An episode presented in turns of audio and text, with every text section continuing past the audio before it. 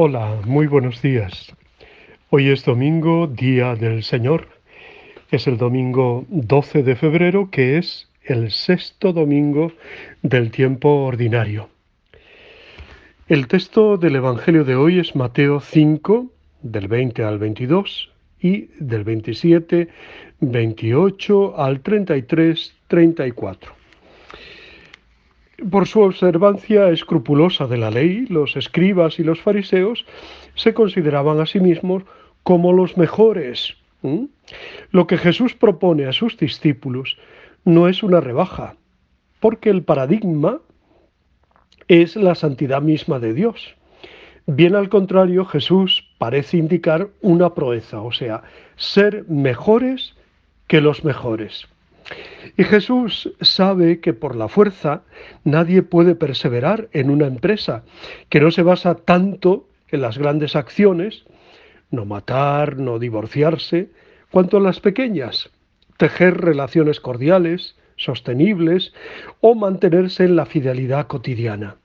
Con frecuencia, sembrar el bien cada día es más costoso que realizar de manera esporádica alguna acción que puede parecer heroica.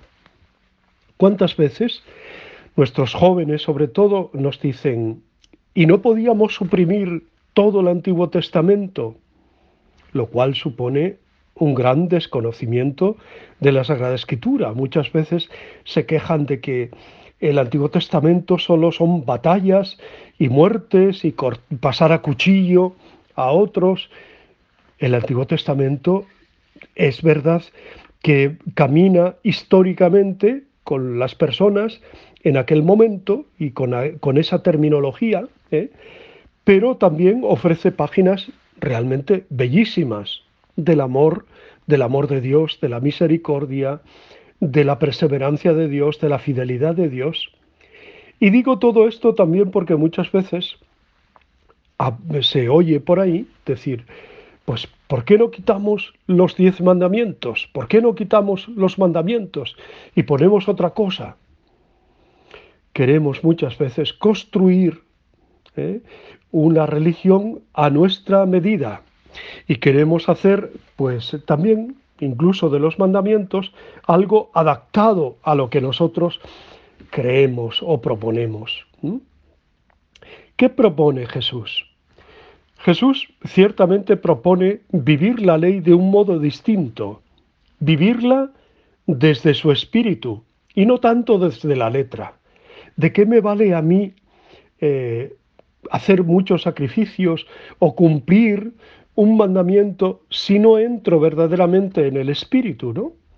Por ejemplo, si yo voy todos los domingos a misa, pero estoy allí como un banco más de la iglesia y no participo y no dejo a la palabra de Dios penetrar en mí y no comulgo y no me acerco, estaré cumpliendo con la ley, sí, voy todos los domingos, pero no estaré viviendo el espíritu de lo que Jesús quiere transmitirme. Lo que está en juego es la interpretación novedosa y radical que Jesús y sus seguidores hacen de la escritura. Lejos de acabar con ella, la llevan hasta las últimas consecuencias, subrayando así la continuidad al mismo tiempo que la novedad que trae Jesús y el reino que él anuncia.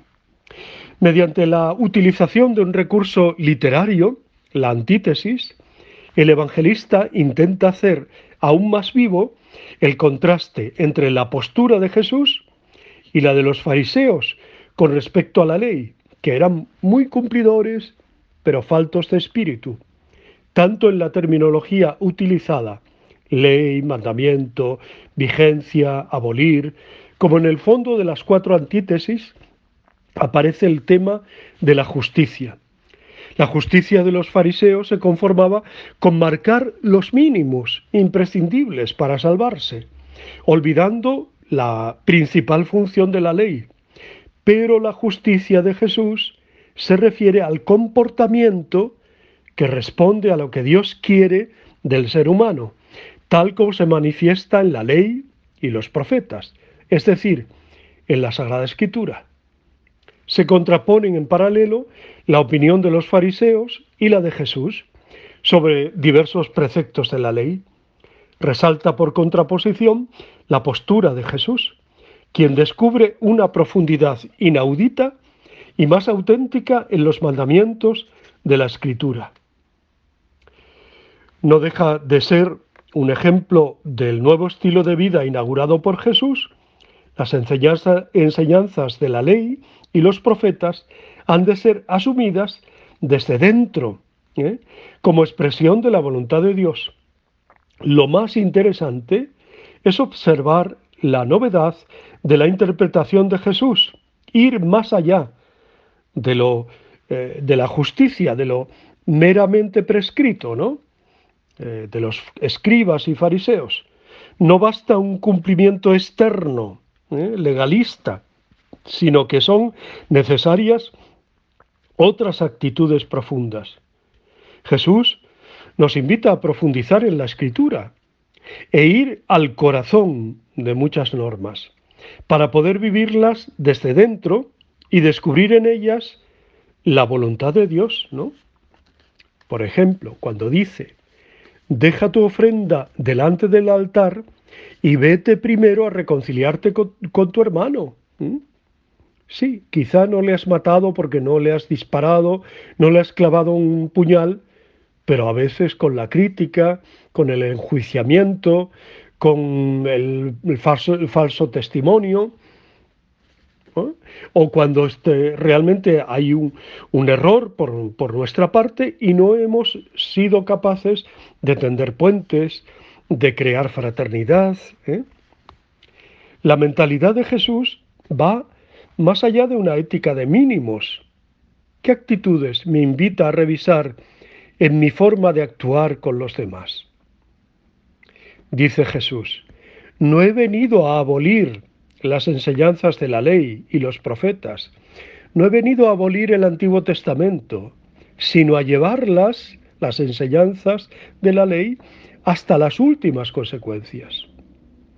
¿Qué tipo de esperanza genera en mí la lectura de este pasaje?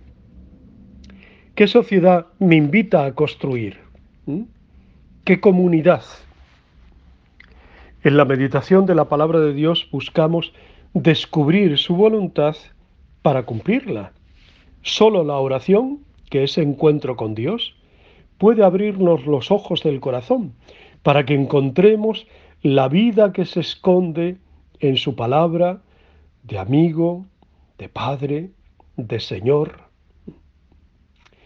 Por eso lee el texto del Evangelio del día de hoy, repásalo una y otra vez no te canses ¿eh? de Él.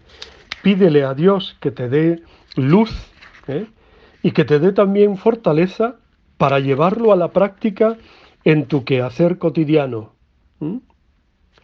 Pues ahí está la propuesta del Evangelio del Señor para este, para este domingo, ¿no? Que realmente seamos capaces de vivirlo con total fidelidad. Vuelvo a dar la cita del Evangelio porque al comienzo creo que me he equivocado en, las, en, los términos, ¿no? Es Mateo 5, 17 al 37, para leerlo de toda la manera completa, no una forma eh, eh, corta, sino todo el texto realmente. Os deseo muy buen día, os abrazo y os bendigo en el nombre del Padre, del Hijo y del Espíritu Santo. Os quiero. Un abrazo.